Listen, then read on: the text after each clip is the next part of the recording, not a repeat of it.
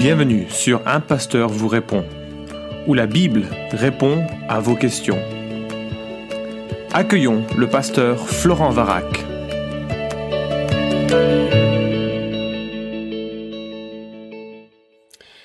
La question est la suivante pour ce podcast. Bonjour, merci encore pour les merveilleux articles que vous publiez quotidiennement. C'est vraiment d'une grande sagesse et des points très important pour chaque chrétien. Permettez-moi de vous poser une question qui me trottine dans la tête. Je me suis marié en février, cependant nous l'avons fait à la mairie, donc sans présence d'un pasteur. Je ne sais pas réellement si l'on peut me considérer comme chrétienne à cette période. Je n'étais pas encore baptisé, mon conjoint non plus, mais je priais, lisais ma Bible euh, constamment. Je, croyais bien au Seigneur, hein, euh, au Seigneur Jésus comme sauveur, mais voilà. Je me suis baptisé ainsi que mon conjoint en ce week-end de Pâques, et ma question est la suivante. Est-ce que Dieu reconnaît notre mariage ou faut-il obligatoirement passer par l'Église Merci d'avance pour votre réponse, que Dieu vous bénisse abondamment.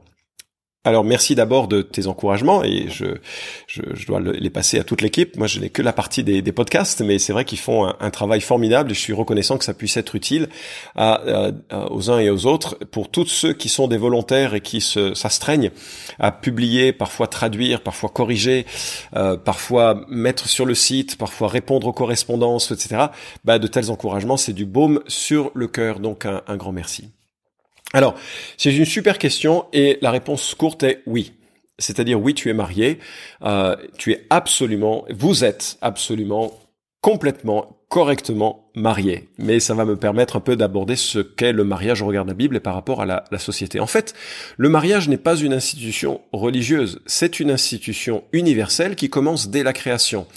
Je reprends ici la réflexion des responsables de l'église de Cusset, euh, Villeurbanne Cusset, où j'ai été pasteur pendant plusieurs années. On a travaillé ensemble sur ce qu'était le, mariage et ce que c'était euh, justement les, les conditions de célébration d'un mariage. Ça nous a trotté un petit peu dans, dans la tête.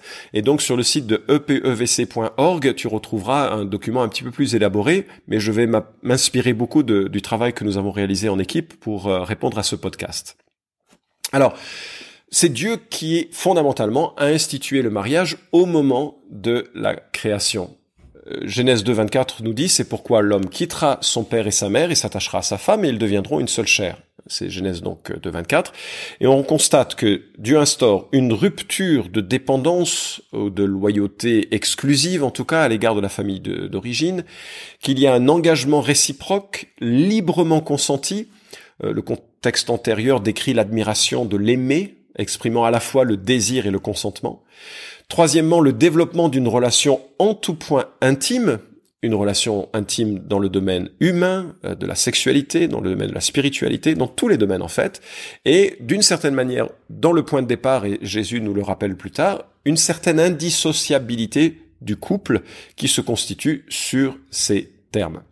Alors, voilà le grand principe.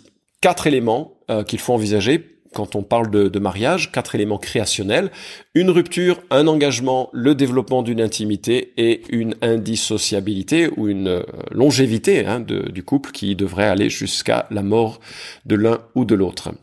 Maintenant, qu'est-ce que concrètement ça veut dire quoi? Parce que là, on a, on a absolument aucune donnée sur la manière dont il faut se marier, on a juste le principe le principe qui nous a énoncé.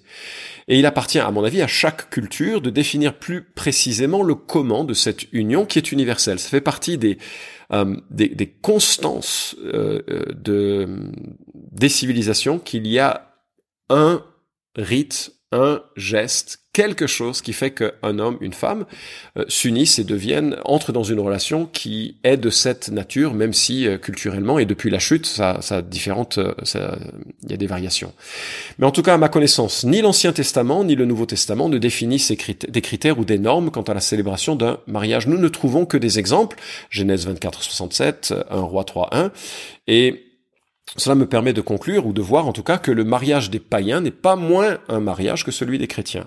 C'est à chaque culture de définir le comment de cette union, mais cette union a lieu euh, euh, y ait la présence d'un pasteur ou d'un être, d'un religieux euh, quelconque. Alors, euh, j'ai regardé un petit peu dans euh, quelques réflexions là-dessus. Hein. Si Dieu définit les critères du mariage, la Bible n'en définit pas les formes. Du temps des patriarches, par exemple, il n'y avait aucun contrat qui était nécessaire. L'engagement était reconnu par les familles et ça, ça suffisait pour l'établir. Du temps de Moïse, les fiançailles font leur apparition, leur apparition et ça établit des devoirs et des droits à partir du moment où la personne est engagée dans des fiançailles, elle a des devoirs, aussi des droits, et puis des restrictions, faut attendre le mariage. Et puis du temps du Nouveau Testament, on découvre un protocole un peu plus, euh, un peu mieux établi. Déjà dans le Cantique des Cantiques, on voit cette forme protocolaire qui prend euh, naissance, mais on voit Jésus se trouver au milieu d'une euh, d'une cérémonie de mariage, pas vraiment une cérémonie, une festivité de mariage, ce qui montre qu'il y a, y a un protocole sociétal que, qui est reconnu par tous. On est là dans une, dans un mariage, dans une situation de fête de mariage. Henri Blocher, qui est un théologien évangélique, résume ainsi les éléments constitutifs du mariage que la culture va ensuite légitimer. Et il dit, il y a mariage, mariage valide, quand les termes de cette définition sont respectés. L'alliance, sanctionnée par l'autorité en charge de l'ordre social, par laquelle un homme et une femme s'engagent sans contrainte à mener une vie commune et s'unir sexuellement. D'accord? Donc qu'est-ce qu'il dit? Il y a une alliance, et cette alliance, elle est sanctionnée par quelqu'un qui est en charge de l'ordre social et par lequel un homme et une femme s'engagent à mener une vie commune et à s'unir sexuellement. Voilà les éléments clés de ce mariage. Et il est à noter que pour Luther, le mariage ne regarde pas l'Église, il est extérieur à elle, c'est une affaire séculière, temporelle, qui ressort des autorités. C'est ainsi qu'il est absolument euh, légitime de considérer que le mariage à la mairie est un mariage conséquent, suffisant, que Dieu reconnaît. que le maire le reconnaisse ou pas, importe peu les gens se sont engagés devant l'autorité qui est en charge de la reconnaître. Alors, chez les Romains du temps du, Nouveau Testament, qu'est-ce que l'on découvre euh, comme euh, euh, élément qui pourrait nous aider un peu à, approfondir la question pour le fun? J'espère déjà avoir répondu à ta, à ta question en tout cas. Eh bien, chez les Romains, il y avait quatre manières de contracter une union. Il y avait l'union d'esclaves dont la durée dépendait de la volonté du maître. C'est assez terrible d'ailleurs. Hein. Tu es esclave, le maître te dit bah je te donne cette femme pendant quelques années, puis après on verra. C'est assez, assez compliqué. Donc c'est une forme hein, réduite euh, de, de, de, mariage. Il y avait le mariage par euh, l'usage, c'est-à-dire qu'on cohabitait avec une femme pendant un an et un jour, et, euh, euh, et, et c'était c'était une union qui était reconnue. Euh, bien sûr, si l'épouse découchait trois nuits de suite, la désunion était aussi reconnue. Troisièmement, il y avait un contrat coeptio, ceux qui sont des latinismes corrigeront ou ont bien rigolé, dans lequel les deux parties se liaient l'une à l'autre par une vente simulée, ne durait que le temps du consentement des époux et s'établissait surtout entre deux personnes de rang différents. Donc quand tu avais un noble et quelqu'un, hum, un voyageur, libre, pas esclave, eh bien, il y avait une sorte de contrat qui s'établissait, mais c'était, ça durait, c'est un peu le pax de l'époque, hein, ça durait le temps que euh, on voulait bien donner à cette union. Et puis il y avait une cérémonie religieuse, confareatio, nous disent les experts, en présence de dix témoins, du grand prêtre et accompagné du sacrifice d'une brebis. Et c'est cette dernière forme qui deviendra la norme des chrétiens. Ce qui est intéressant, hein, euh, c'est que, euh, enfin, la dernière forme, je, non qu'il y ait des brebis aujourd'hui, mais c'est la notion de témoin, la notion de représentant officiel, la notion d'une cérémonie religieuse, et c'est un peu ce que l'on a reproduit après dans les églises, et c'est un peu ce que l'on a euh, étatifié comme étant le, la, norme. On a élevé la, la, forme la plus supérieure du mariage romain pour dire voilà le mariage auquel les chrétiens doivent aspirer, comme les civilisations européennes sont issues un peu de cette, de cette pensée, c'est ainsi qu'est est née la forme qui a prévalu du mariage. Ce qui est intéressant, c'est de remarquer que jamais les apôtres ne distinguent entre ces quatre types de mariage. D'ailleurs, il paraît qu'il y en aurait d'autres, j'ai pas creusé la question, mais qu'il y avait encore d'autres formes de, de, contrats de, mariage. Mais lorsque l'apôtre Paul parle du mariage, il en parle en des termes génériques. Et je me pense que euh, Paul incluait toutes les formes d'union. Vous êtes unis de façon officielle. Euh, pas les formes d'union à la colle rapide, mais vous êtes unis de façon officielle, vous êtes mariés Christ vous a saisi, vous êtes marié. Et le vocabulaire de 1 Corinthiens 7 ou de Romains 7, 3 ne distingue pas entre ces situations. En sorte que l'engagement moral d'un chrétien devra ressembler à la norme biblique, euh, telle qu'elle a pu être définie plus haut, même si la forme juridique employée sera dépendant de la culture. Et il se peut que dans certaines cultures, il s'agisse de faire euh, cette fois le tour du village main dans la main avec euh, sa, sa, sa bien-aimée pour être considéré marié. Et ça suffit, si c'est ça qui est exigé dans sa, dans sa culture. Mais si on est chrétien, le fait d'avoir fait ce geste, le fait d'avoir fait cette, euh, pris cet engagement de cette manière, c'est ensuite suivre les injonctions morales qui s'accompagnent, qui s'associent du, du, mariage. Alors maintenant, dans la société française, euh, en France, seul l'État est habilité à légaliser un mariage. L'Église ne peut que célébrer ce qui a antérieurement été signé. Euh, la cérémonie ecclésiastique n'est pas le mariage. En fait, c'est juste une, c'est juste une célébration du mariage. Euh, c'est pour ça que moi, en tant que pasteur, il, il est interdit que je célèbre un mariage s'il n'est pas passé d'abord, si le couple n'est pas passé d'abord devant la mairie. Euh, D'ailleurs, je, je, demande, euh, avant de célébrer, normalement, il y a un papier qui a été donné par euh, la mairie et qui atteste que les deux individus ont vraiment pris cet engagement et signé ce, ce contrat. Il faut savoir que, euh, d'un point de vue historique, c'est parce que l'Église catholique avait le monopole des mariages et des, de, de, l'accompagnement, enfin de tout le processus officiel de, de mariage, euh, qu'on lui, lui a retiré à la Révolution française. Pourquoi? Bien parce que le, les catholiques ne reconnaissaient pas les mariages de, des protestants et que leurs enfants étaient considérés comme des bâtards. Et donc c'était profondément injuste en quelque sorte, parce que si on n'était pas catholique, on pouvait pas se marier. Si on se mariait selon les, les rites euh, simples de euh, protestantisme, c'était pas reconnu. Les enfants n'étaient pas reconnus. Les questions d'héritage étaient euh, compliquées, enfin ou impossibles. C'était une manière vraiment de de contrôler la, vie des gens par euh, euh, par ce, contrôle de l'activité euh, matrimoniale. C'est ainsi qu'on a retiré au clergé ce droit de marier et qu'aujourd'hui ça appartient à la mairie. Dans d'autres pays, comme c'est le cas par exemple aux États-Unis, les pasteurs sont revêtus de l'autorité civile de signer un acte de mariage. Donc c'est tout à fait. Euh, euh, d'ailleurs, quand j'étais aux États-Unis, euh, j'ai pu signer le contrat de mariage de mariage de notre fils parce que j'étais, enfin, dans l'état où il était, c'était totalement légitime de le faire en tant que en tant que pasteur.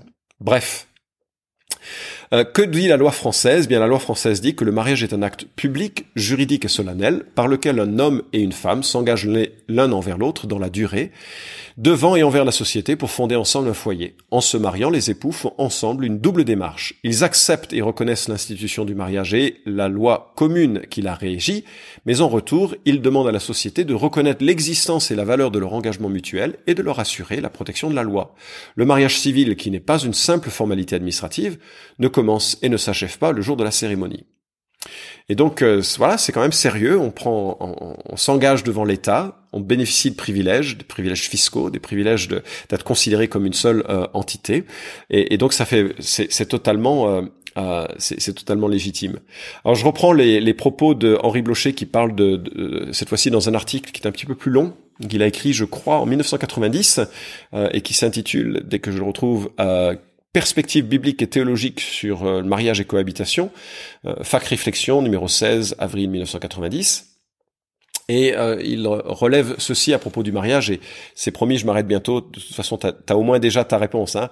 Mais l'institution du mariage fait de lui une alliance. D'où l'emploi métaphorique des épousailles, dosées à l'Apocalypse, pour l'alliance de Dieu. Hein, on y distingue trois ingrédients essentiels. Le libre accord de l'homme et de la femme qui se marient est indispensable. Deuxièmement, l'accord concerne l'union, qui est le second ingrédient, union sexuelle proprement dite, et union plus large de la vie commune, évoquée par la formule décisive une seule chair, euh, au sens le plus étroit, Corinthiens 6, 17, et par la condition posée pour l'homme qu'il quittera son père et sa mère pour se marier. Je passe euh, la citation. Et enfin, le troisième ingrédient de l'alliance du mariage peut se nommer socialité. Il appartient au mariage de ne pas rester un engagement purement privé, mais d'être reconnu par la société. Il comporte essentiellement une dimension sociale. Voilà donc ces trois ingrédients du mariage que pose euh, Henri Blocher, le libre accord des époux, l'union sexuelle avec vie commune et la reconnaissance sociale sont les éléments d'un mariage. Et donc, euh, cela revient encore à souligner, oui, tu es vraiment marié euh, devant Dieu et devant les hommes. Pour l'Église, ça fait aucune différence. Tu es véritablement marié, même si aucun pasteur n'a scellé euh, votre union d'une prière ou d'une cérémonie ou d'un ou d'un rite. Mais par contre, rien n'empêche de se réjouir. On peut toujours se réjouir des bons événements et de demander qu'il y ait une cérémonie, une cérémonie qui simplement atteste, célèbre joyeusement exprime sa reconnaissance ou bien demande la prière de, de, de l'Église pour, euh, euh, pour, pour le foyer.